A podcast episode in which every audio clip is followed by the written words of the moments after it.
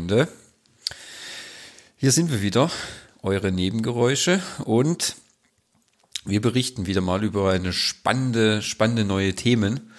Äh, ganz aktuell nämlich äh, befindet sich ein neuer Film im Kino, der uns natürlich schon in unserer langjährigen Geschichte lange begleitet. Und äh, Natürlich können wir auch diesen Teil nicht auslassen. Ähm, und zwar, es geht um Mission Impossible, den neuesten Teil, Teil 8 mittlerweile. Und äh, da wir alle große Tom Cruise-Fans sind und viele auch natürlich äh, wissen, dass wir immer darauf hoffen, dass noch bekannte Charaktere aus älteren Teilen immer wieder auftreten, konnten wir uns das natürlich nicht nehmen lassen, um äh, auch den neuesten Teil anzugucken. Und äh, diesmal bin ich natürlich nicht nur allein mit Fabi, weil äh, Henning war auch dabei, jedenfalls teilweise. Ich weiß, dass er im Kino neben mir kurz eingeschlafen ist, aber ich weiß, dass er mindestens 80 Prozent des Films gesehen hat. Glaube ich zumindest. Ich bin mir nicht sicher, ob es 80 Prozent waren.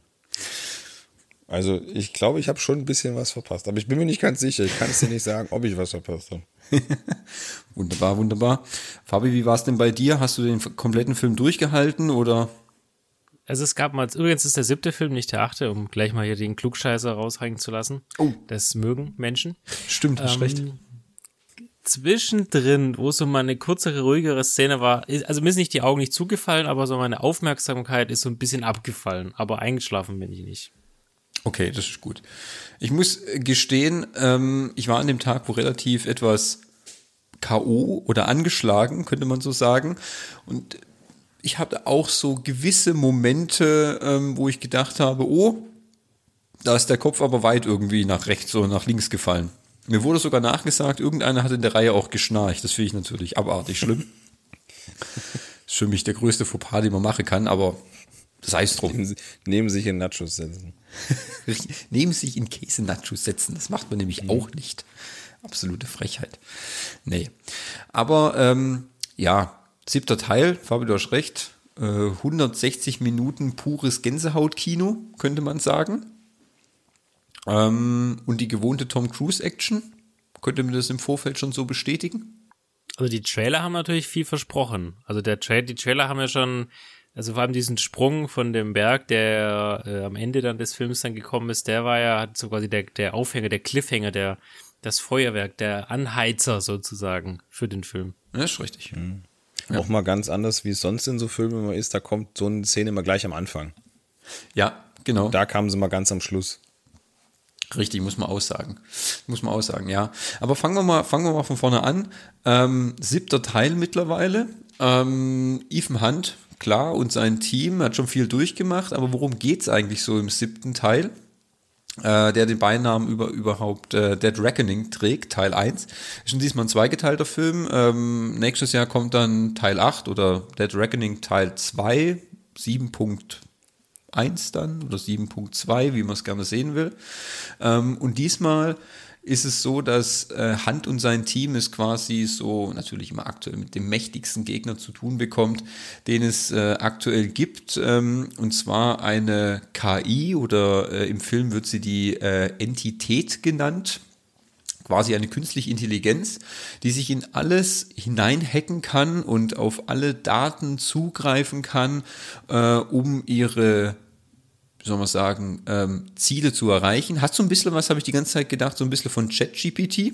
Ähm, äh, diese ganzen Informationen, die gesammelt werden, die ähm, darüber hinaus äh, Sachen verändern und sich in Systeme hineinhacken, fand ich immer so ein bisschen wie ChatGPT-mäßig. Und äh, natürlich bekommt Hand ähm, die Aufgabe, diese Entität ähm, zu finden, aufzuhalten, da sie sich in einem Atom-U-Boot befand, das aber einen, wie soll man sagen, einen unglücklichen Zwischenfall erlebt hat und jetzt auf irgendeinem Grund, ich weiß gar nicht, haben sie das genannt, in, in, in welchem Meer das gerade rumschippert ist? Äh, in der Beringsee. Die Beringsee. Stand ganz am Anfang dran. Genau, ah. genau war das eingeblendet. Und wo ist die Koordinaten wurden eingeblendet. Genau. Das ist zwischen Russland und Alaska das Meer. Ah ja, das kam mir gleich so bekannt vor. Ja. Ja, ist auch da, relativ da kalt. fährt man auch gerne mal am Wochenende hin, um mal ein bisschen den Fuß ins kalte Wasser zu strecken. Ja, sah auch ein bisschen kalt aus, gell? So das Ganze. Ja, war, war frisch. Aber äh, was ich beim Thema, als das mit der Entität dann hochkam, ich habe halt sofort an den Film Eagle Eye außer Kontrolle mit Shia LaBeouf erinnert. Ich weiß nicht, ob dir ja, den habe ich gesehen. Das noch was sagt. Den habe ich gesehen. Das war nämlich gleich in grün. Ja, äh, ja, ja, also es ging das Grundthema schon das gleiche, aber so vom ähm, äh, von der Machart natürlich schon ein bisschen anders, muss man schon sagen. Fand ich ja, schon. ja, das ist klar. Es ging halt, also das ist dieser, dieser digitale Gegner, den man quasi nicht einfach zerstören kann, weil er sich ja überall befindet. Ich glaube, das ist so dieses, äh, es wird ja immer von irgendwann von einem Gott gesprochen, ähm, auch wo dann Vanessa Kirby quasi auftritt als diese Waffenhändlerin. Ja, aber ich, um, um glaube ich mal zu den Rahmen setzen, ich glaube, was wir bekommen haben, waren wirklich Action auf höchstem Niveau. Ich glaube, also, und auch Action, die sich manchmal nicht so ein bisschen auch nicht so selbst ernst genommen hat. Also, im Speziellen diese Autorennszene, weil in den vorherigen Filmen hatten wir ja schon viele Rennszenen und dann fragt man sich ja, okay, wie willst du das eigentlich noch steigern? Also man erinnert sich das, wo er mit dem Zweier BMW da Elsa quasi gejagt hat, mit auf dem Motorrad und so weiter. Ja. Und ich finde, sie haben eigentlich das ganz gut eingefangen. Diese Szenen, einerseits war es natürlich die brachiale Action und äh, Drehen und äh, Springen, aber dann trotzdem quasi so eine Art Cut zu machen und das Ganze so ein bisschen äh, zu spiegeln, also das, wo sie dann in diesen Fiat 500 einsteigen. Und ihr wisst ja, ich lach nicht oft.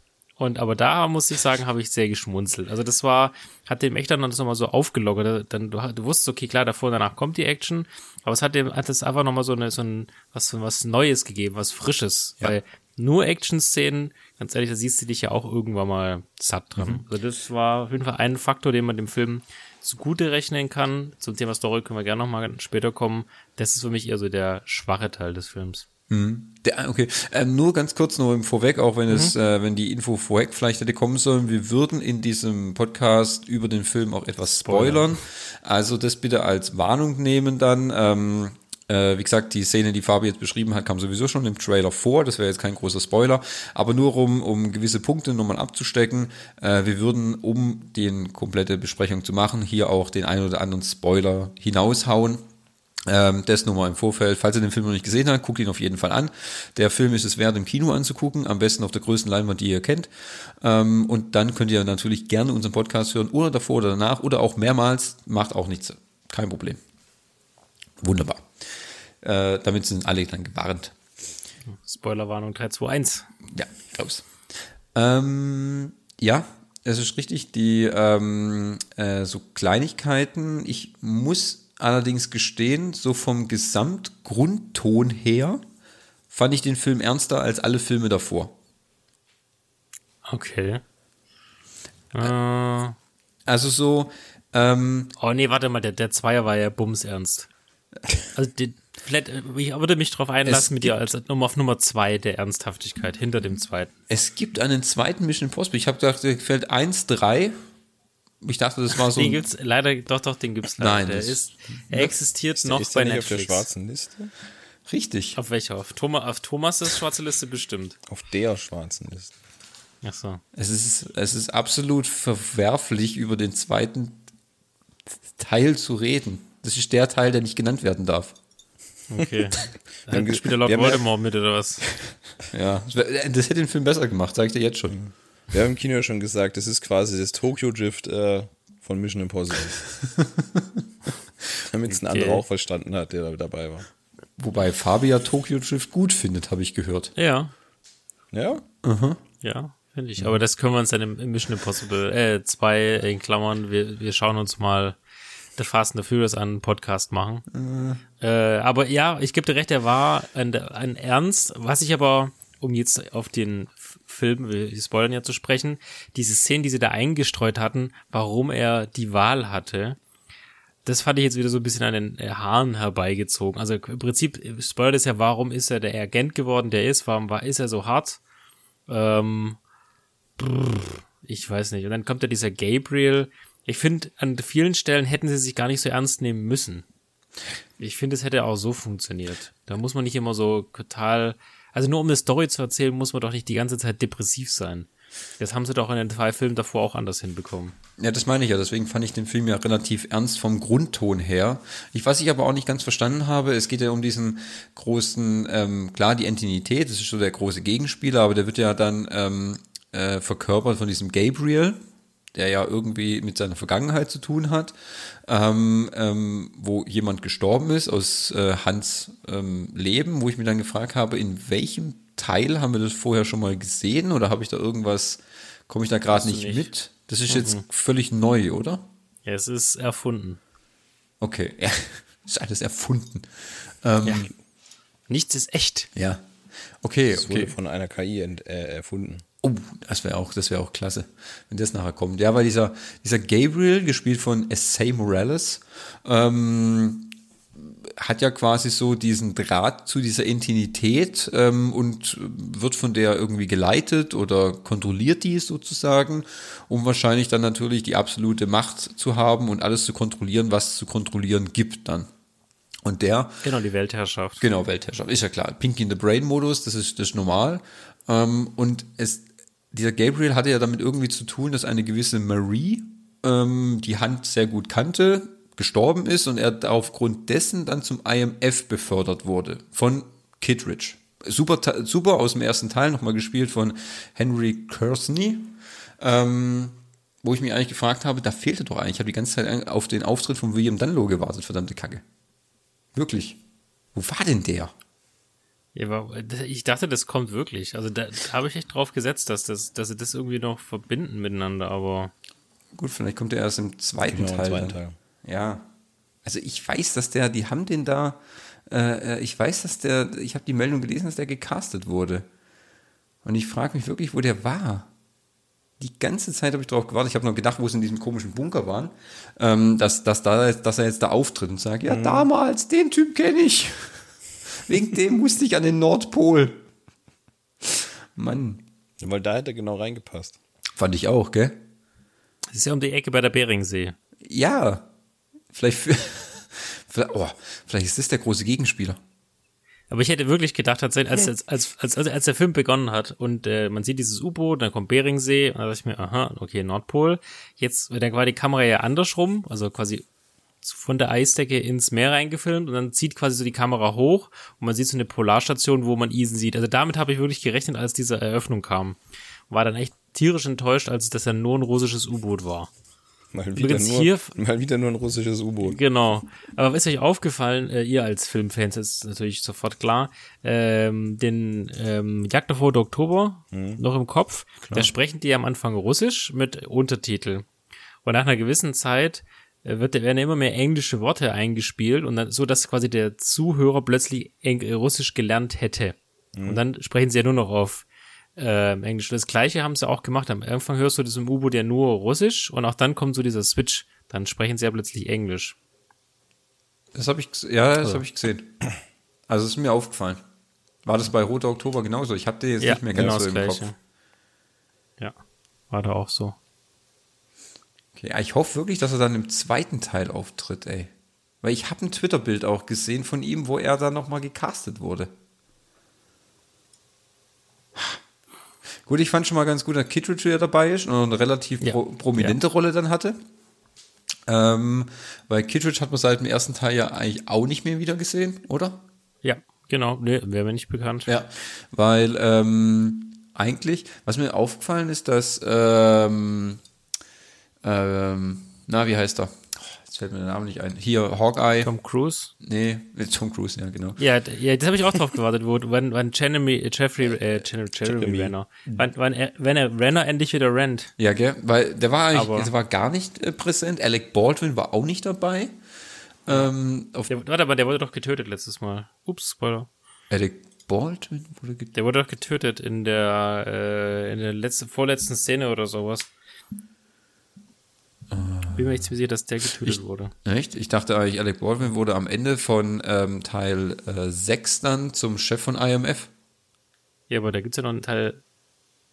Okay, jetzt, jetzt wird's natürlich peinlich für die Hörer da draußen, die hier so unsere Unwissenheit. Ich, äh, wir, wir liefern das nochmal nach. Also, also, das wäre mir jetzt, das wäre mir jetzt neu. Henning, klär das mal auf. Auf. Soll ich kurz recherchieren? Naja, ich habe eigentlich schon gedacht, dass er dabei ist. Also, wer sagt, dass der tot ist?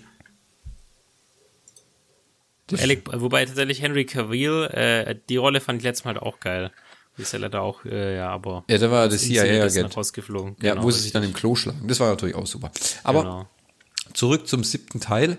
Ähm, wie gesagt, nochmal auf den, auf den gesamten Grundton zu kommen, ich fand es etwas, ähm, die hatten diesmal relativ lange viele ähm, äh, Monologe.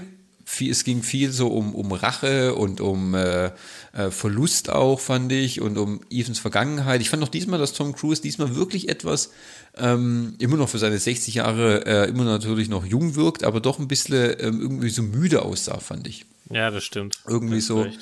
vom Grund her. Ähm, äh, ich habe ihn auch nur, wie oft ist er gerannt? Ich glaube so einmal haben wir Drei, richtig- vier, nee. Der Ja. Einmal in äh, Dubai über das Dach, dann, Ja. äh, dann ist er noch Richtung gerannt, Richtung dieser Sandwüste und dann, glaube ich, einmal noch in das Intercity in Venedig. Da ist er doch Ja. auch gerannt, wo dann der, die Entität, ihn ja dann gesteuert hat und das nicht der Simon Peck war. Also dreimal. Stimmt, ja. Dreimal gerannt. Ich fand auch, dass diesmal Simon Peck so ähm, seine Side-Witze waren eher so ein bisschen, waren eher ein bisschen weniger. Die sind auch gar nicht so viel aufgetreten, gell?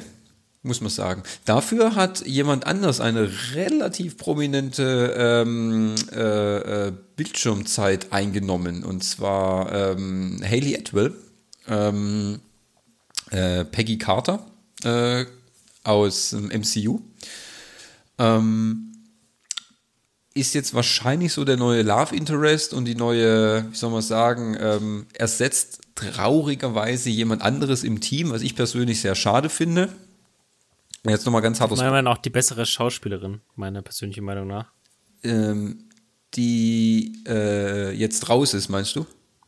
Ja gut, du kannst ja sagen, wir spoilern ja. Ja, großer Spoiler dass jetzt dann. Ilsa Faust oder Rebecca Ferguson, die Schauspielerin, noch raus ist, finde ich echt schade. Das finde ich auch schade, ja. Ähm, Weil ich fand einfach so seit dem f- äh, vierten Teil ist er dabei, gell? Rook Nation. Ja, genau. Äh, muss ich sagen, finde ich einfach, äh, Ilsa ist eigentlich mit der coolste Charakter, den die Mission Impossible-Reihe so rausgebracht hat. Mal abgesehen natürlich von, von Hunt und von äh, äh, Benji und Luther. Aber Ilsa ist so der top weibliche Charakter dort und ich fand es halt brutal schade, dass die jetzt dann raus ist. Gut, ich finde jetzt den Tausch äh, auf ähm, Haley Atwell finde ich jetzt nicht ganz so schlecht, muss ich sagen. Ähm, macht ihren Part, finde ich auch ganz gut, aber ist halt noch nicht so richtig in, ins Team integriert. Und ich frage mich jetzt dann, macht sie jetzt dann, also ich gehe ja davon aus, dass es bestimmt auch noch mal einen neunten und einen zehnten gibt, weil der, die Filme sind, laufen relativ gut und die sind ja auch, sind ja auch gut. Also es ist nicht nur wie bei Fast, dass die halt einfach nur dumm sind und aber trotzdem viel Geld ein, ähm, äh, einspielen, sondern die haben ja auch, die sind einfach gut gemacht und äh, das sind einfach Filme, die kann ich immer wieder angucken ähm, und spielen dann trotzdem viel Geld ein. Und da frage ich mich jetzt dann, ob sie jetzt die neue, ähm, ja, die, die neue im Team dann wird. Weißt du, was ich meine? Ja, ja, ich finde halt, ich finde sie ja der Charakter halt deutlich schwächer. Ich fand halt, dass Elsa, also die Rolle Elsa, Ilsa. eine viel stärkere, Ilsa, genau, einen viel stärkeren Gegenpol eben zu Tom Cruise. Ähm, die konnte kämpfen, die konnte schießen, die war kaltblütig, äh, die war ein Badass und ähm, Gut, du musst halt, die jetzt, das neue Gegenstück ist halt eher so ein bisschen wieder ein Weibchen, das gerettet werden muss, will, soll. Hast du auch gesehen in der letzten Szene in dem, in dem, äh, Zug. in dem Zug, ja, da ist eher wieder Tom Cruise so derjenige, der äh, die, die Kohlen aus dem Feuer holen will. Und ich, das hat mir echt nicht gefallen, weil das fand ich echt sehr positiv, weil Tom Cruise ist ja so eine starke Persönlichkeit und es ist, es ist ja seine Reihe. Ja. Und ähm, das heißt, er wird ja auch so platziert, dass das mit Ilsa eigentlich eine sehr fri was Frisches war. Jetzt natürlich, ja, sie war jetzt schon ein paar Filme dabei, aber ganz ehrlich, dann hätte man die doch auch beide leben lassen können, whatever. Ja, also, mein, also ich persönlich finde es finde es sehr schade und ähm, ich finde es hätte der den Move, den sie ja nur deswegen eingebaut haben in die in den Film, war ja, dass die Entität quasi immer recht hätte. Also weil die ja, Entität ist ja so schlau, die rechnet ja alle Optionen durch und sie ist so schlau, dass sie sogar eigentlich das, was du als Mensch fühlst, voraussagen wird. Nämlich, dass heute Abend eine der Damen sterben wird. Ich meine, das hat ja der Gabriel dann ja auch gesagt. Und natürlich kam es auch so. Das war einfach nur, um mal ein bisschen Druck aufzubauen. Also ich persönlich finde das aus, aus Drehbuchsicht hätte da man, wie gesagt, die Story fand ich eh ein bisschen nicht so stark wie jetzt in den letzten Teilen. Hätte man sicherlich auch anders lösen können, aber hey, wer bin ich denn schon Drehbuchautor, ne? Ja, ja, wie gesagt. Es hat halt, da krankt's halt für mich so ein bisschen. Also die Stunts sind Bombe, also das ist klar, da wollen Ja. wir nicht drüber sprechen, aber äh, vielleicht noch 5% mehr Geschichte, dann, also ich, ich habe mich nicht so wohl gefühlt in dem Film wie in den zwei Filmen davor. Mhm. Die fand ich einfach deutlich besser. Ja.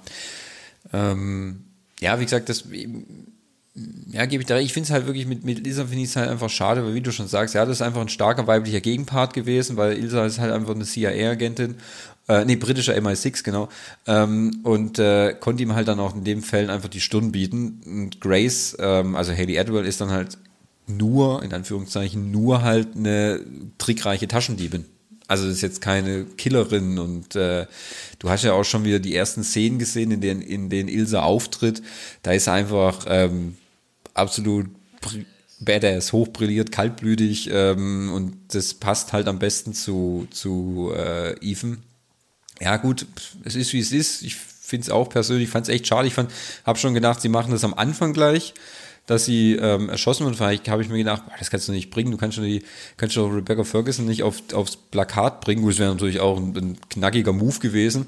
Bringst du einfach aufs Plakat, tötest du aber den ersten 20 Minuten. Okay, gut, damit äh, ist auch nicht gerechnet. Ähm, gut, ähm, wird, passiert dann erst später. Aber ähm, trotzdem finde ich es schade, muss ich gestehen.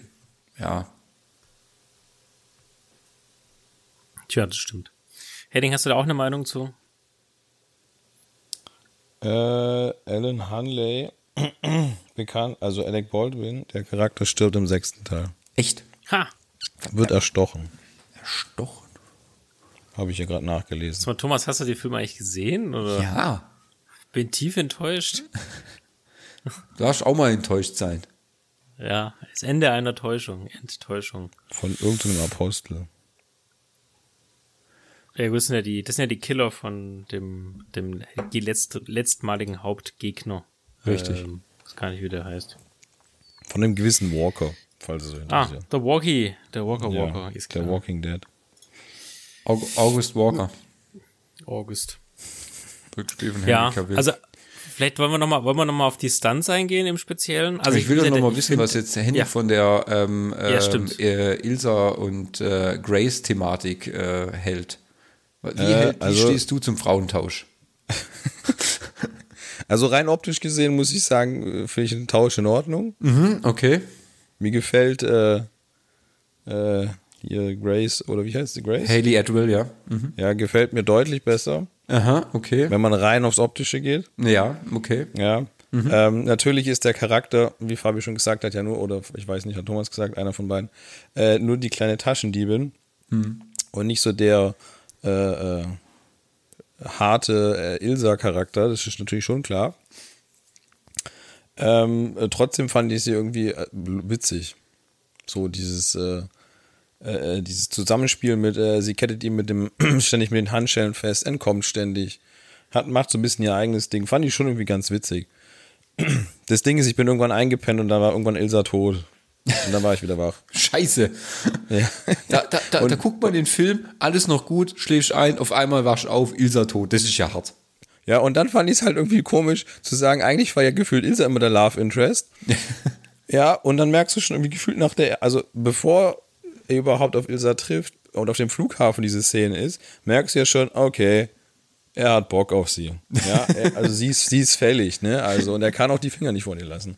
Ja, das stimmt allerdings. Der toucht sie ja gleich am Anfang ganz schön an. Also wirklich, und und das zieht sich ja durch den ganzen Film und dann, äh, wo, das ist jetzt ein harter Sprung, ganz am Schluss, wo sie an dem Zug drin ist und er ständig ihren Namen ruft, ich lass die nicht allein, ich lass die nicht hängen, komm, spring doch rüber zu mir. Ja. ja. Aber okay, also wie gesagt, ähm, am Ende hat sie ja die Wahl, Ja, die Wahl. deswegen ähm, würde ich sagen, kann man stark davon ausgehen, dass sie auf jeden Fall als äh, weiteres Teammitglied zu, äh, zu Mr. Hunt stoßen wird. Ähm, und auf der Jagd nach dem U-Boot sein wird. ja, also wie gesagt, ich bin, ich finde es in Ordnung. Natürlich ist Ilsa schon der äh, vorherige, also das ist ein bekannter Charakter aus mehreren Filmen, wo du gedacht hast, ja, die kann sich halt auch gut kloppen und das kann die andere jetzt halt nicht, aber mein Gott, du musst auch mal was Neues bringen. Ja, klar, keine Frage. Wie gesagt, schade finde ich es trotzdem, wie gesagt, weil, ähm, ja, der Charakter war gut, der war super, eigentlich immer gefreut, war eigentlich ähm, äh, fester Bestandteil des Teams. Ähm, und dann ist natürlich schade, dass sie jetzt dann nicht mehr dabei ist, aber okay, gut, jetzt macht's äh, Haley Atwell. Schauen wir mal, wie sich im zweiten Teil wird sie ja sowieso dabei sein, muss sie ja, mhm. anders geht's ja gar nicht. Ähm, wie du ja schon sagst, sie hat jetzt die Wahl. Kittridge gibt ihr die Wahl. Ähm, sie wird jetzt wahrscheinlich äh, genauso ins IMF-Team aufgenommen. Ich fand das auch mega geil, kurz mal jetzt reingrätschen, wo sie da bei dem, ähm, wer, wer, wer, war der, wer war der Typ, wo die ganzen Staatschefs dann saßen? War das der Geheimdienstleiter des ähm, äh, äh der USA oder so? National Security Agency, NSA. Äh, ja, weil, weil, weil er gefragt hat, was für eine Organisation gibt es ja, das IMF? Und kenne ich nicht, was machen die und so. Ja, die machen die, die gibt es auch nicht. Ja, die gibt es nee, eigentlich nee, nee, Director, Director of National Intelligence, also quasi der, okay, ah, das ist der Dienst, über dem, unter dem alle anderen Dienste quasi genau. untergeordnet sind. Ja, genau. Und kennt halt den IMF nicht, weil den IMF gibt es ja, ja nicht. Ähm, und äh, ja, Poss wie, nee, Impossible Mission Force hier heißt es, gell? Genau, Impossible ja. Mission Force. Seit ja. der ersten äh, Serienfolge, die 1970 über die Bildschirme geflimmert sind, äh, ist das der Name des, des, des IMF und äh, fand es halt so witzig. Ja, was sind das für Leute? Ja, die machen dann Aufgaben, die auf die sie Bock haben. Was auf die sie Bock haben? Die haben die Wahl. ja, die haben die Wahl, das zu tun. Ja, das verstehe ich jetzt nicht. Die machen das, was andere nicht können. Okay. Ähm, das fand ich dann auch relativ. Ähm, ja, äh, Sie können ihm ein, ein, ein, äh, eine Kassette schicken. ja, genau. Was eine Kassette? Hört sich das an. Finde ich dann schon fand ich dann schon auch ganz stark, muss ich sagen. Ja, Präsentation an sich war natürlich wieder ähm, ähm, astrein und ähm, äh, Fabio, du hast ja auch vorhin erwähnt, die Stunts ähm, waren natürlich auch wieder hochkarätig wird auch in jeder anderen Review immer gelobt und ich glaube, der große Unterschied, den auch die Stunts ausmachen, so im Gegensatz zum ganzen Fast and Furious, ähm, MCU und was auch immer, dass die einfach so echt wirken und weil sie ja auch halt echt gemacht sind. Und weil Cruise und weil Cruise halt quasi 100% der Stunts selber macht, völlig egal, wie abgedreht die Sachen sind. Schon immer. Ja, und vor allem, du hast auch gefühlt so keine wirkliche Wiederholung drin. Ja. Also du siehst in jedem Film irgendwelche anderen krassen Sachen. Ja, das ist richtig. Ja, natürlich, klar, Motorradfahren, irgendwo runterspringen, mit einem Fallschirm. Äh, natürlich, das, da bietet halt standmäßig sich nicht so viel an, ne? weil, weil, weil, du kannst von verschiedenen Sachen runterspringen. Klar, brauchst du immer einen Fallschirm oder so, ja. Ja. Aber, Aber an sich ähm, hast du immer das Gefühl, du siehst in jedem Film nochmal irgendwie neue krasse Sachen halt andere Variationen, weil zum Beispiel diese, diese Stunt-Szene, dass er mit dem Motorrad von der Klippe springt und dann daraus quasi das bewusst macht, um auf den Zug zu springen, das gab es halt auch noch nie. Mhm. So in der Form. Ähm, und das Krasse ist halt, wenn du halt weißt, das macht Tom Cruise selber. Oder auch die Szene, was Fabi vorhin gesagt hat, mit dem kleinen Fiat in Italien. Ich weiß, im mhm. letzten Teil gab es auch eine Verfolgungsjagd mit dem Auto, aber der, die, die Szene mit dem kleinen Fiat, die war einfach sehr witzig gemacht. Ja. Das war halt schon so dieser, dieser kurze Moment, so, keine Ahnung, das war eine Minute oder so, wo es halt wirklich kurz lächerlich war. wo auch die, die Verfolgerin in dem Auto saß und so genau gesehen hast, so, was passiert hier gerade? Ja. Ja, also. Wo so und alles, oh, der brennt, der brennt. Ja. Nein, es drehen die nur die Reifen durch. fand ich, fand ich wobei, sie, wobei sie später dann ja wirklich brennt. Als sie durch die Küche dann durchgehen. Nee, das war. Äh, nee, sie sagt doch, sie meinte, das Auto brennt. Ja, genau, aber sie brennt ja dann wirklich später. Ja, also, ja, ja, aber sie meinte ja, das Auto brennt. Genau. Ja. Also, ja. ja, ja, ja. Das, das war dann schon wirklich ganz gut, muss man sagen. Es waren schon, das waren gute Szenen. Es war aber auch diesmal wirklich ähm, gar nicht zu viel, gell? Also es war auch nicht so, dass es so, so Stunt an Stunt an Stunt an Stunt ist, sondern das war schon so ein bisschen gut platziert, muss man sagen. Es war immer viel Story dazwischen dann. Also ich muss ehrlich sagen, äh, ich muss mir den Film auf jeden Fall nochmal angucken in einem fitteren Zustand. Ja, muss ich auch. Weil, also, ich, also ich kann dir gar nicht sagen, ich, hab, ich saß wirklich da, hab das gesehen, ich konnte es aber, glaube ich, geistig einfach nicht mehr aufnehmen. An mhm. dem Tag. Ja. Ich war einfach zu kaputt. Also, das war wirklich wie, wie so ein Film für mich. Ja. Also wirklich, also es ist ganz komisch zu beschreiben, aber ich, ich hab das, konnte eigentlich diese ganzen Informationen und die ganzen Sachen, ich konnte das alles gar nicht mehr aufnehmen muss ich gestehen, war ich, äh, war ich bei dir. Ähm, weil ich habe, wie gesagt, auch immer ein paar so schwache Momente gehabt und gerade so, wo sie in diesen tiefen äh, Konversationen dann drin waren, da hat's mich irgendwie dann halt so ein bisschen so äh, äh, gepackt, wo ich dachte, jetzt fehlt ja aber gerade irgendwie so ein bisschen. Also ich bin auch bei dir. Den Film werde ich mir definitiv nochmal angucken äh, in Gänze, weil ich auch nochmal die ganzen Stunts will ich mir nämlich auch nochmal so richtig äh, äh, anschauen. Weil da mhm. könnte es sein, dass ich da bei dem einen oder anderen auch mal kurz mal äh, die Augen ein bisschen zugehabt habe oder so. Vor Angst natürlich, um Tom Cruise. Absolut, absolut. Ja.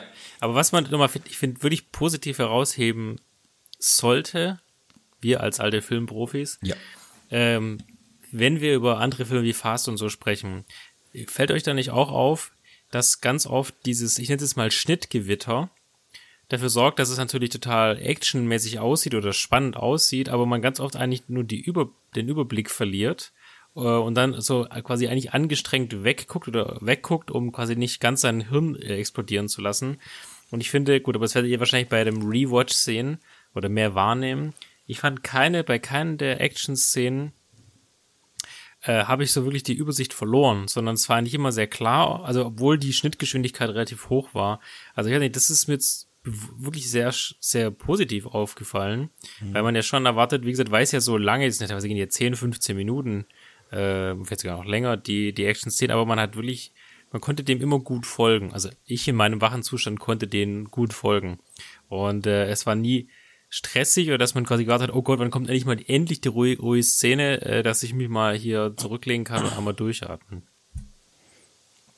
Ja, da gebe ich doch recht. Das war schon alles klar, klar strukturiert. Ich meine, wie gesagt, das ist halt auch das, weil die Action einfach, ähm, die ist handgemacht. Also ähm, ich gucke gerade, ich bin auf der IMDb-Seite aktuell und äh, ähm, gucke gerade äh, bezüglich Cast und so und da läuft jetzt gerade so noch so ein Video über die Stunts und so. Und du siehst, das ist alles handgemachte Action, das sind alles handgemachte Stunts. Da übt Crews dann hundertmal aus dem Flugzeug springen ähm, und jetzt äh, 10, äh, 20 Mal mit dem Motorrad über die Klippe hopfen.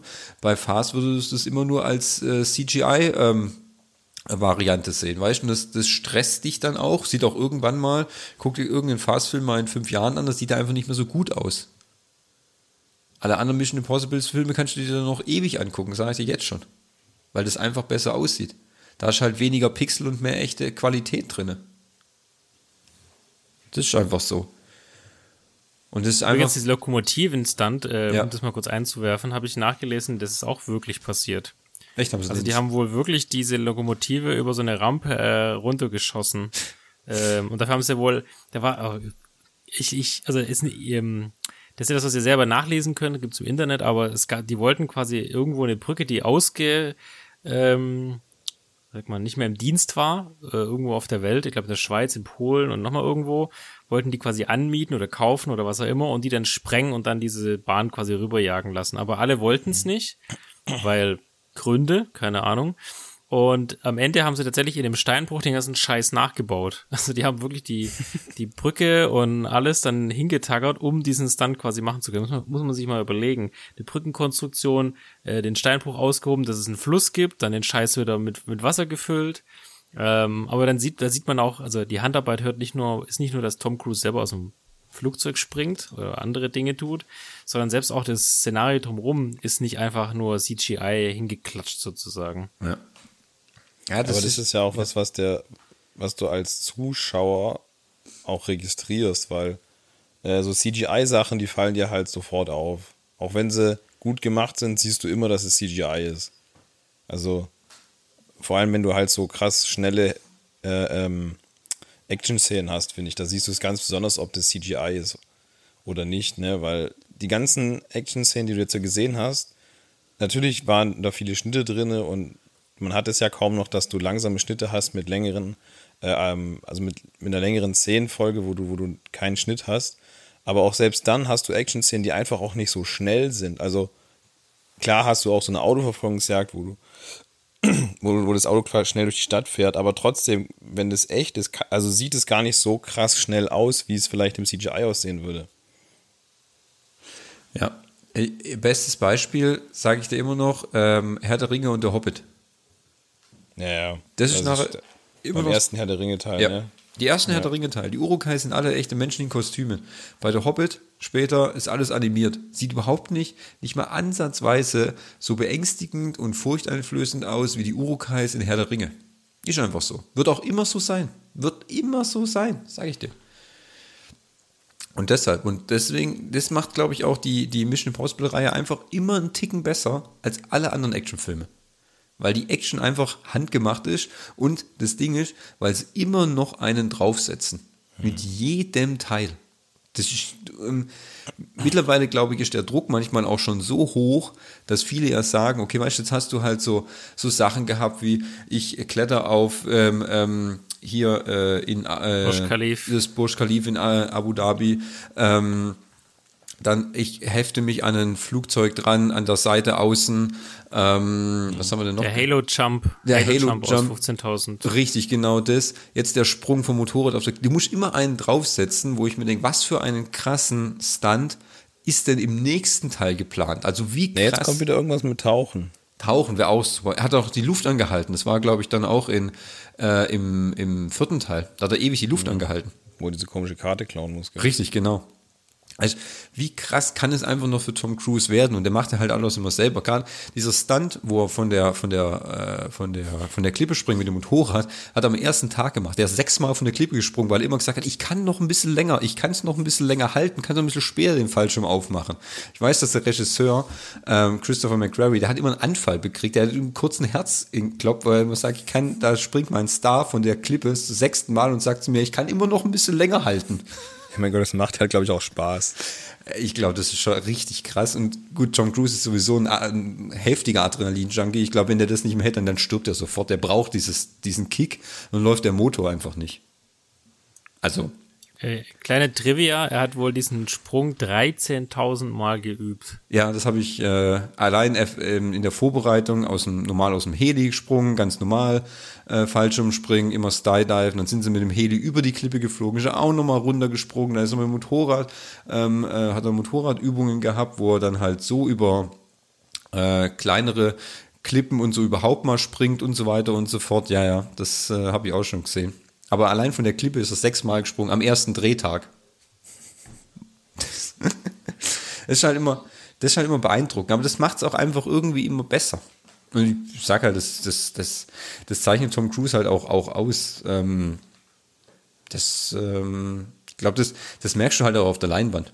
Also, ähm, das ist nicht nur wie bei, halt so wie ein Diesel, der macht halt jetzt, äh, hat mal wieder sein, sein, sein Drive dann im fünfte äh, Fast wieder gefunden und denkt, naja, das ist ja jetzt mal auch meine Reihe, weil die habe ich ja mit begründet. Pff, weiß ich nicht, Digga. Äh, ähm, du tust jetzt halt so alles auf dieses Familiending abwälzen und holst Macht dann die, eigentlich noch was anderes? Nö. Machst nur noch Fast. Oder spricht Groot in, im MCU und äh, äh, das hat sich ja jetzt auch erstmal erledigt.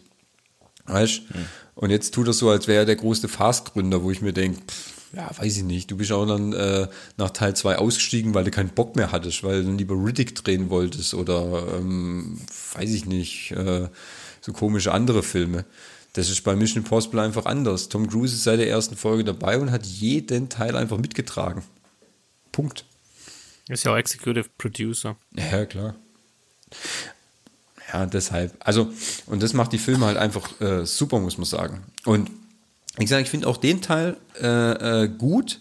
Wie gesagt, ich finde ihn halt nur einfach im Gesamten einfach äh, nicht so locker flockig, muss ich gestehen. Der hat schon einen sehr ernsten Grundton für meinen Teil. Klar, es gibt immer wieder witzige Teile, wie diesen Fiat, die Fiat-Szene oder Sachen, wenn, wenn, wenn Simon Peck mal auftaucht, wobei der sich in diesem Teil auch stark zurückgenommen hat, muss ich sagen. Ähm, aber deswegen finde ich den Teil halt einfach ein bisschen grundernster. Vielleicht war es auch Ist deswegen. euch eigentlich, auf, ja, ist, ist euch eigentlich aufgefallen, dass der äh, Wing Rames, also der Lufer spielt, am Ende einfach irgendwann mal abhaut und sagt, ich schließe mich irgendwo ein und dann, wir sehen ihn dann eigentlich die letzte halbe Stunde gar nicht mehr. Das ist wahrscheinlich in Vorbereitung auf den nächsten Film, ist mir schon klar, aber äh, so ist es so, okay, ich gehe jetzt und dann hm, bin weg. Das war's. Da steht nur der IT-Nerd, der irgendwo im Keller hockt. Das ist richtig, ja. Er kann ja nur flinke Finger und so. Jetzt natürlich die äh, wichtige Anschlussfrage. Glaubt ihr, es ist wirklich nötig, daraus zwei Teile zu machen? Auch wenn wir den zweiten noch nicht gesehen haben, aber für die, für die ganze Story, die uns erzählt wird, jetzt innerhalb über die zwei Filme. Ja. Glaubt ihr, das ist notwendig, dass man das aufteilen musste? ich persönlich finde die Story nicht so stark, dass man dafür hätte zwei Filme machen wollen müssen dürfen. Aber wenn man sich in diesen Action-Szenen, Stunt-Szenen ergießt, ist, glaube ich, die Laufzeit notwendig. Weil, ich weiß nicht, um es gleich nochmal dazu zu sagen, ich fand die 163 Minuten oder 64 Minuten ich habe jetzt, gut, ich gucke ab und zu auch mal auf die Uhr, aber es war jetzt nicht so, dass ich sage, oh Gott, jetzt ist aber eine Länge drin. Also könnte jetzt auch schon vorbei sein, sondern ich fand, die haben sich trotzdem kompakt angefühlt. Ähm, ich fand aber mhm. trotzdem mhm. den fünften und sechsten Teil von der Story her haben besser zusammengepasst.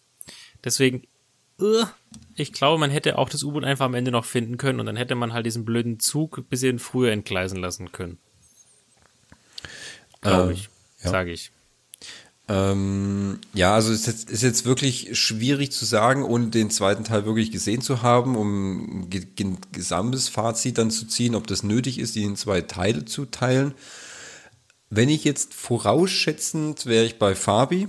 Ähm, ich glaube, es ist gut, dass sie in den zwei Teile teilen, weil die Geschichte, glaube ich, doch schon auch wenn sie Fabi jetzt nicht ganz so gepackt hat, ich glaube aber von der Komplexität und von der Gesamtheit mit den Action-Szenen und das, was sie erzählen wollen, also es fühlt sich ja an wie eine sehr, sehr, diesmal sehr große Geschichte, ähm, ist es besser, das in zwei Teile zu teilen, damit sich die Charaktere auch besser entwickeln können. Ist mein Ding, weil das Problem ist, also gerade der, der neue Charakter, gerade Grace, wenn du, du hast die jetzt kennengelernt, ja, aber da ist, stellt sich ja schon die nächste Frage. Ist dieser Charakter wirklich notwendig? Das weiß ich nicht. Das also ich, stell dir mal vor, du hättest den Charakter einfach rausgestrichen und die Geschichte mit Ilsa weitergeführt. Ja, würde, hätte für mich auch funktioniert. Ja, dann hätten, weil dann hättest du dir ganz schön viel sparen können in dem Film. Das ist richtig, ja. Ich weiß auch nicht, muss ja ehrlich gestehen, ich weiß ja nicht, warum haben sie Rebecca Ferguson jetzt rausgenommen aus der Reihe? Hat sie gesagt, sie hat keine Lust mehr? Hat sie gesagt, ähm, ähm, ich, ich, ich mag nicht mehr, keine Ahnung. Das müsste man jetzt noch recherchieren, warum, warum ähm, kam es zum Ausstieg von, von Rebecca Ferguson. Aber ja, ich gebe dir recht, die ganzen Szenen, mh, hm, nicht alle, nicht alle Szenen, aber so, äh, gerade gegen Ende hätten auch mit, mit äh, Ilsa hätten auch funktioniert. Vielleicht ein bisschen anders, weil, weil mhm. Ilsa sich dann besser selber helfen konnte, hätte können, sagen wir es mal so. Mhm. Da hätte weniger Tom Cruise oder Ethan eingreifen müssen. Das hätte Ilse alles selber gemacht. So tough ist sie. Ähm, aber es ist ja, es ist wie es ist. Ilsa ist nicht mehr da, Grace ist jetzt das, äh, ähm, das neue Teammitglied. Und ich denke halt zur Entwicklung des Charakters ist es besser, die Zeit, die du sie jetzt kennengelernt hast, zur Entfaltung im zweiten Teil. Und die, die, um, die ganze Story wird wahrscheinlich schon besser sein, dass du es aufgeteilt hast in zwei Teile ob es muss, müssten wir abschließend nächstes Jahr klären. Merkt ja, die Frage für nächstes Jahr. Unnötig war ich zum Beispiel diese ständigen äh, zwei Hansel da, die Ethan gejagt haben und ihn festnehmen wollten. Die waren ja auch völlig die Lachnummer des Films, hatte ich immer so das Gefühl. Die sind immer zwei Schritte zu spät gekommen. Ja, ich glaube, Und dann standen sie dumm im Weg rum. Ja, ich glaube, das sollte auch der Punkt sein, dass die quasi so ein bisschen der, der, der Gag-Reel dann so sind, weil ähm, ähm, diesmal Simon Peck nicht ganz so, so viele Rollen hatte, äh, Rollen, äh, Szenen hatte. Ähm, und das quasi so dieses, ich jag dich jederzeit quasi, aber ich krieg dich einfach nicht teil, ähm, dass das so der witzige Part ist. Ist übrigens auch. Ja, aber ich fand es ich fand's irgendwann einfach nur nervig, dass die immer irgendwie im Weg standen. Ja, die haben halt also irgendwie nichts gemacht. Ja, also die waren völlig unnötig. Ja. Also wie Fußpilz. Die, ja, die haben halt Danke. halt keine Spannung. Also die, ich glaube, der Schreiberling hatte vielleicht die Idee, dadurch eine Art Spannungskurve zu machen, weil wir wissen ja alle Geheimdienste, weil alle Regierungen wollten ja diesen Schlüssel, über den wir bis noch gar nicht noch gesprochen haben, den Schlüssel, weil das ist echt der wesentliche Punkt der Geschichte. ähm, und vielleicht sollte das so eine Art ähm, Spannungsfeld sein. Guck mal, jederzeit ist immer die CIA oder NSA oder wer auch immer die Organisation war jetzt und könnte dort ihn festnehmen. Das ist eine Art unterschwellig, weil das eine war ja Gabriel, der aber nur mit einer Zwei-Mann-Armee aufgetreten ist und dann halt noch die CIAler, äh, Schrägstrich Amerikaner, die ihn jederzeit quasi auch nochmal zusätzlich suchen. Einfach ja, so die haben sich ja so dumm angestellt, also wirklich wie so Fünfjährige äh, bei der Polizei so gefühlt. Also die haben ja nichts auf die Reihe gekommen. Abgesehen, abgesehen am Ende den Zug zu evakuieren. Ja, wenigstens das. Ja. Aber alles andere, was sie während dem Film gemacht haben, war ja völlig lächerlich. Also da hattest du, wenn du sagst, du willst da Spannung mit aufbauen, da haben sie es aber nicht mal annähernd geschafft. Also da waren alle anderen äh, Storylines, die geführt wurden, um einige spannender. Hm, ja. Das stimmt. Also es hat auch den Film nicht weitergebracht, fand ich. Außer dass er mehr rennen musste. Und das mit 60, Das ja. stimmt. Auch das. Ja. Der arme Bub. Das mit 60, ja. Ja, gut, die waren dann vielleicht. Ist, ist äh, euch übrigens aufgefallen, dass in dieser einen ähm, äh, Schießereiszene da mitten in, in Rom, nee, in Venedig, ähm, äh, wo sie mit dem Fiat gefahren sind. Und dann gab es so diese wilde Schießerei da zwischen Gabriel und ähm, dem äh, wegen der Polizei und die zwei anderen waren ja auch da, dass der, dass der Obermacker da von der von den von den beiden da eigentlich auf Hand noch schießen wollte. ja. Und dann hat er drüber geschossen auf die Ja. Blonde. Dann haben sie sich nochmal drauf gucken, dann hat er auf die Blonden da geschossen, auf diese Asiatin da. Ja, und getroffen hat er nix. Ja, klar, die treffen alle nie, weil nie irgendwas. Also, Aber dann in der Wüste in einem Sandsturm, wo man nix sieht. ja. Ja, Da das, one-shotten sie alle. ja, das nur Das Ilse. habe ich mir auch gedacht. Das ist nur Ilse. Die ist halt badass. Ich hatte, in den Trailer habe ich übrigens so, ähm, hatte ich mir erinnert, da habe ich ein paar Mal Ilse mit einer Augenklappe gesehen, da habe ich gedacht, um Gottes Willen, verliert die etwa ein Auge oder so? Bei den ganzen Sachen. Aber dann, ähm, im Film leuchtet mir das natürlich dann ein, ähm, äh, äh, dass äh, sie beim äh, ähm, na, äh, Scharfschützengewehr natürlich besser ist, wenn sie da dieses, äh, ähm, ihr Auge dann äh, am besten verdecken kann. Äh, Macht es natürlich dann beim Zielen einfacher. Das ist richtig. Nee. Aber an sich gesehen, ähm, wir freuen uns doch schon auf den zweiten Teil, oder? Wir sind wir schon ein bisschen arg gespannt, oder? Ja, natürlich. Also erstens wegen Stunts und ich will jetzt auch wissen, ob sie dieses blöde U-Boot finden. Ich meine, wir wissen ja, wo es ist. Die standen ja drin im Film. Ja. Äh, Es geht ja auch schon jetzt die Frage rum, ob, ähm, weil der jetzt auch zweigeteilt ist, dann jetzt, äh, ob das jetzt der letzte Teil wäre. Als Abschluss. Weil das wäre so, ähm, was ich auch schon gelesen habe, das wäre so jetzt der Höhepunkt quasi so von allem. Jetzt teilt man den natürlich zwei auf, weil es ja bekannt. Alle guten Filmreihen ähm, werden oft zweigeteilt. Harry Potter, ähm, Infinity War. Ähm, ich sage halt auch äh, gute Reihen, deswegen will ich jetzt Fast nicht aufführen, aber naja, gut, was will man machen, gell? Ähm, äh, The Hobbit. Und so, und jetzt stellt sich die Frage, ob vielleicht Dead Reckoning Teil 2 ähm, das Finale ist von der großen Mission Impossible Reihe. Also ich finde diese Gabriel und warum ich rekrutiert werden Nummer gibt zumindest einen Hinweis darauf, dass der quasi der Anfang gezeigt wurde, dass er sich da für den IMF entschieden hat. Und vielleicht endet es ja dann auch wirklich, dass quasi der Gabriel aus dem Leben schubst und er dabei vielleicht selber dann stirbt und somit er seine Karriere dort auch endet. Also, oder er kommt zur Ruhe und sagt, okay, jetzt habe ich mit dem IMF abgeschlossen, ich brauche keine Mission mehr. Also, Ich glaube, solange der nicht stirbt, äh, macht er das würde es theoretisch ewig weitergehen. Aber ich glaube schon, dass die Brücke da wäre, um zu sagen, hey, guck mal, wenn der Tom jetzt mit, gut, das ist ja schon abgedreht, aber äh, mit 62, 64, 66, das er es quasi nicht mehr hinkriegt, so viel Stunts zu machen und das ja quasi der aus, das Aushängeschild ist, dass man jetzt zumindest die Möglichkeit hat, das, die Klappe zuzumachen und wenn es nicht gerade eine Milliarde einspielt, dass er quasi dann nicht mit 62 nochmal rangeht. Also gibt es auch nur ein Ergebnis, okay, da ist man zufrieden, wir haben einen Abschluss, wir könnten nochmal einen draufsetzen, müssen aber nicht. Also ich glaube schon, dass sie sich die Tür aufgemacht haben damit. Es wird wahrscheinlich auch am Ende von Teil 8 wird es trotzdem auch einen Cliffhanger geben. Oder nee, kein Cliffhanger, es wird ein, so einen Augenzwinker natürlich geben. Weil es gab es ja ein bisschen jetzt in jedem letzten Teil auch dann, dass er wieder eine Mission kriegt, wieder ein Tonband und dann spielt die altbekannte Musik und dann, ähm, ja, ich, äh, keine Ahnung, ich habe ich hab hier ein Reiseziel für Sie, Mr. Hunt, ähm, die Fidschis sehen doch ganz interessant aus, oder? Und so weiter und so fort. Hatten wir alles schon mal. Ähm, ja, das ist die Frage wirklich.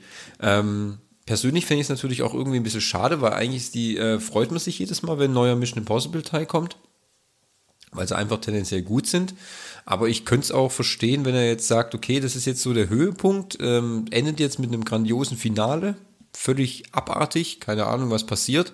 Ähm, und das war es dann für Hand und den Rest der, der Truppe vielleicht, weißt Du kommst ja immer, du kommst ja auch immer mehr in dieses, in dieses IMF-Thema so, so ein bisschen rein auch und wie, wie, Aufträge, wie, wie, das, wie das ganze Konstrukt so funktioniert. Man kann sich Aufträge aussuchen, äh, äh, Agenten sind im Grunde alle frei und so weiter und so fort. Das heißt, du musst, ich frage mich auch immer, wie die dann nachher bezahlt werden. Das, da hat eigentlich auch nie einer drüber gesprochen, aber passt schon.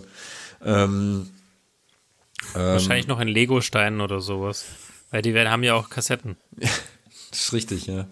Ähm, aber ja, also die Überlegungen gibt es anscheinend im Internet, dass das eventuell vielleicht das große Finale sein könnte. Könnte, sage ich. Muss aber ja. nicht. Persönlich fände ich es Also ich glaube, alle, alle Rahmen sind da, ja. Ja. Persönlich finde ich es natürlich trotzdem schade. Aber ja, ich werde definitiv den Teil auch nochmal angucken, sobald er dann verfügbar ist. Weil, ähm, ja, das ist wirklich, das ist ein sehr guter Film. Den kann man wirklich nur empfehlen. Ähm, und wie ich sage, immer noch auf der größten Leinwand angucken, die möglich ist, weil die Stunts, ähm, da kann die Leinwand gar nicht äh, groß genug sein. Das stimmt. Also das, was ich sagen, gestern, das war wirklich das, ähm, wir haben ja gestern auch schon überlegt, was äh, neue Folgen und so weiter, aber das ist wirklich ein Kinoerlebnis. Also das kann man, natürlich, der Fernseher wird schon transportieren, aber sie, die, die Tiefe, also auch wenn er springt oder irgendwo hin, äh, nur durch die Größe der Leinwand kannst du so richtig wahrnehmen, wie krass es eigentlich auch ist. Also es ist absolut ein Kinoerlebnis, wo man auch ins Kino gehen sollte. Ja. Du weißt ja, dafür werden Filme gemacht. Mhm. Genau, richtig. Ich weiß nicht, weißt du, kennst du das? Wie war das Stadtwochenende, Thomas? Hast du da Zahlen im Kopf? Äh, Zahlen habe ich nicht im Kopf. Ähm, ich weiß nur, dass der Teil den besten Start der Reihe hingelegt hat ähm, von allen Mission Impossible Filmen. Und dass er jetzt eigentlich relativ schon auf ähm, Erfolgskurs eigentlich sich einläuft. Kann man gerade mal schauen. Übrigens, um nochmal einzuwerfen, in 45 Tagen nach Kinostart wird er auf Paramount Plus äh, verfügbar sein. Ah, ich glaube nicht in Deutschland. Oder? Das glaube ich fast nicht. Also nicht. Ich, ich habe es nur gelesen in diesem Internet. Wird da unterschieden zwischen Ländern? Ja, ja, ja, ja. Ja, könnt ihr ja schon machen. Definitiv. Geo-Tracking. Ja, ja. Aber da gibt es ja sowas so wie. wie bei äh, Plus oder wie? Da gibt es ja sowas wie VPN, damit kannst du dich ja in einem anderen Land befinden, ohne dass du das tust. Also von dem her. Das ist übrigens ein Punkt, gell? Äh, möchte ich auch mal gerne einwerfen, dass sie, dass sie fand ich das sehr gut, also das Grundthema der heutigen Zeit in den Film implementiert haben, mit quasi äh, der Feind ist nicht mehr quasi eine physische Regierung, Macht, Person, was weiß ich, äh, sondern eine Gefahr, die du halt nicht siehst, ne, sondern quasi eine künstliche Intelligenz. Mhm. Ist ja schon auch jetzt ein aktuelles Thema, was man hat. Ne? Also mich hat es äh, sehr stark auch an ein Hörspiel erinnert, was ich letztens gehört habe. Mhm, ja. Ähm, und da entwickelt sich auch eine künstliche Intelligenz auf eine sehr, sehr ähnliche Art und Weise weiter und tut auch am Ende die Menschheit übernehmen quasi. Ja. Dann, kann, dann ist es so auch ein bisschen wie bei Terminator. Aber schon wieder ein bisschen anders. Aber auch da ist es, also ich finde es schon sehr gut, dass sie so ein Thema jetzt gewählt haben für den Teil der Story. Hm, fand ich auch. Für das, das jetzt, wann wurde da begonnen, die Produktion? 2020 oder so? Ja, 2020. Wurde leider ausgebremst durch einige Corona-Sachen und so. Ja. Ähm, aber ja, ähm, da hatten sie den richtigen Riecher. Hm. Genau, und, und das quasi, weil äh, ChatGPT kam ja eigentlich so erst im letzten halben, dreiviertel Jahr so wirklich, also in der breiten Masse an. Also waren sie wirklich vor ihrer Zeit. Mhm. Verrückterweise. Ja. Also ich habe jetzt in der Zeit habe ich nochmal geschaut, also ähm, das erste Einspielwochenende lag mit 250 Millionen. Ähm, allein davon ähm, äh, 90 Millionen in Nordamerika, 160 Millionen davon im Rest der Welt. Ähm, äh, und äh, ganz genau sind es 256,4 Millionen. Ähm, ist Tom Cruise nach Top Gun 2, das ist ein absoluter, ein absoluter Meilenstein aktuell. Also nicht nur gesamt, weil Top Gun äh, 2 hat äh, 1,5 Milliarden eingespielt aktuell. Ähm, und ich immer noch sage, bester Film von Tom Cruise ever. Wahnsinnig gut. Ähm, und äh, das ist sein zweitbester Start, den er ähm, persönlich hingelegt hat mit äh, jetzt mit Mission Impossible 2. Ist auch ein bisschen verwunderlich, so muss man sagen, oder nicht verwunderlich, aber ähm, äh, äh, für ihn sehr glücklich, weil die, alle anderen Filme, die momentan so an den Kinos angelaufen sind, wie Flash oder auch Indiana Jones 5, die äh, erleiden gerade etwas ähm, Schiffbruch, muss man sagen. Oder kommen vielleicht in Stolpern. Weil ähm, Flash war jetzt ein großer, ne, ein großer Flop, hat 200 Mille gekostet und hat 220 Millionen eingespielt. Das ist also ein riesiges Mil äh, Verlustgeschäft für ähm, DC gewesen. Und Indiana Jones 5 ist halt auch nicht so richtig eingeschlagen. Und jetzt. Warte mal ab, nächste Woche kommt Barbieheimer. Habe ich schon gehört. Ja, das würde ich sagen, ist wahrscheinlich auch wirklich ohne Untertreibung wird ein, wird ein Erfolg, ja, weil der Hype so groß ist. Ja. Der Hype ist groß, ich sag's euch. Und danach kommt. real. Ja, der Hype ist real. Und danach Oppenheimer. Oppenheimer Ja. wird ein mega Ding. Das wird, Da wird ja aber auch schon massiv Werbung dafür gemacht, Ja. natürlich. ich sag's jetzt noch, Oppenheimer, Kandidat, bester Film nächstes Jahr bei den Oscars. Ohne ihn gesehen zu haben. Das weiß ich jetzt schon. Die loben den hoch in den Himmel. Ähm, ähm, der Top-Film von Christopher Nolan. Und ich, bei Nolan weiß ich ja auch, der macht halt auch gute Filme, kann man ja auch nichts sagen. Aber ich glaube, Oppenheimer ist ein harter Kandidat für nächstes Jahr auf den Oscars. Und wahrscheinlich Gillian Murphy wird wahrscheinlich ähm, nominiert, mindestens bester Hauptdarsteller in einem Film. 100 Pro. Da ich haben wir schon. dann noch einen Podcast vor uns, ne? Ich, ich sag so, Oppenheimer würde ich schon gern sehen. Also, ich glaube, der sieht halt Auf auch einer großen Leinwand. Ne? auf der, ah, der äh, wirklich, der, also ich Auf glaube der auch- großen Leinwand. Auf der großen Leinwand, weil, ähm, das hat er ja schon gesagt, ähm, äh, den Oppenheimer-Film sollte man ebenfalls auf der größten Leinwand sehen, die ähm, verfügbar ist, ähm, weil allein diese Bildgewalt die mit der Atombombe muss man einfach da sehen. Also schon, schon erstaunlich. Aber gut. Ähm, anderes Thema, anderer Podcast.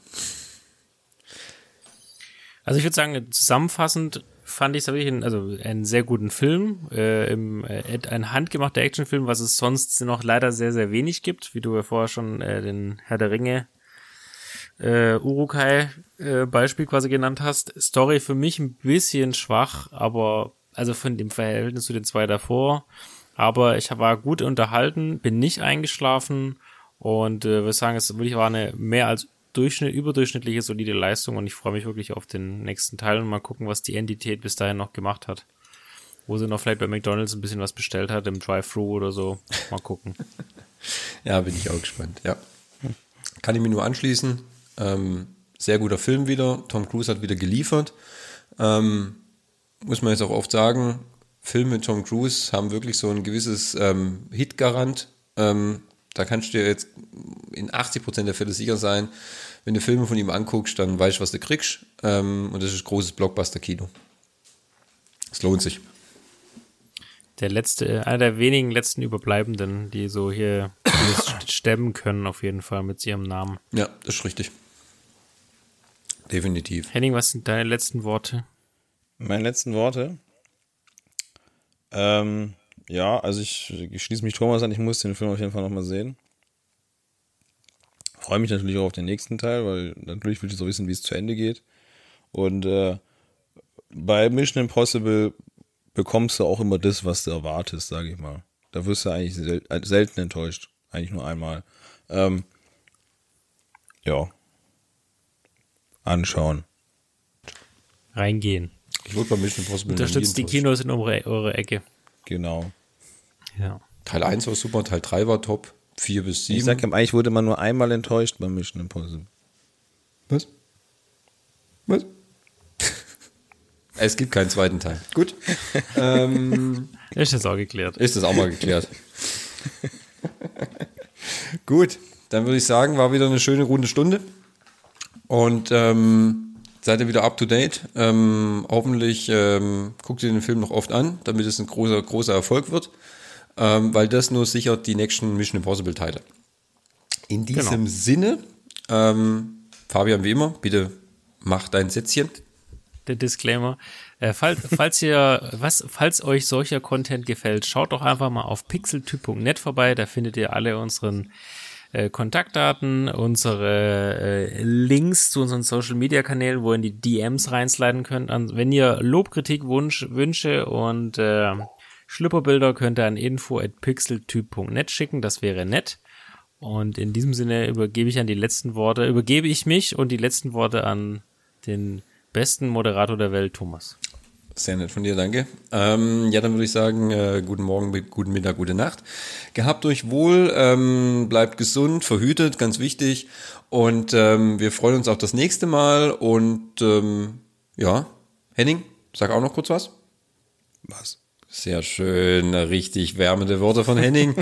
ja, was soll ich da noch sagen? Hallo? Äh, tschüss. Okay. Dann würde ich sagen, bis zum nächsten Mal. Tüdelü.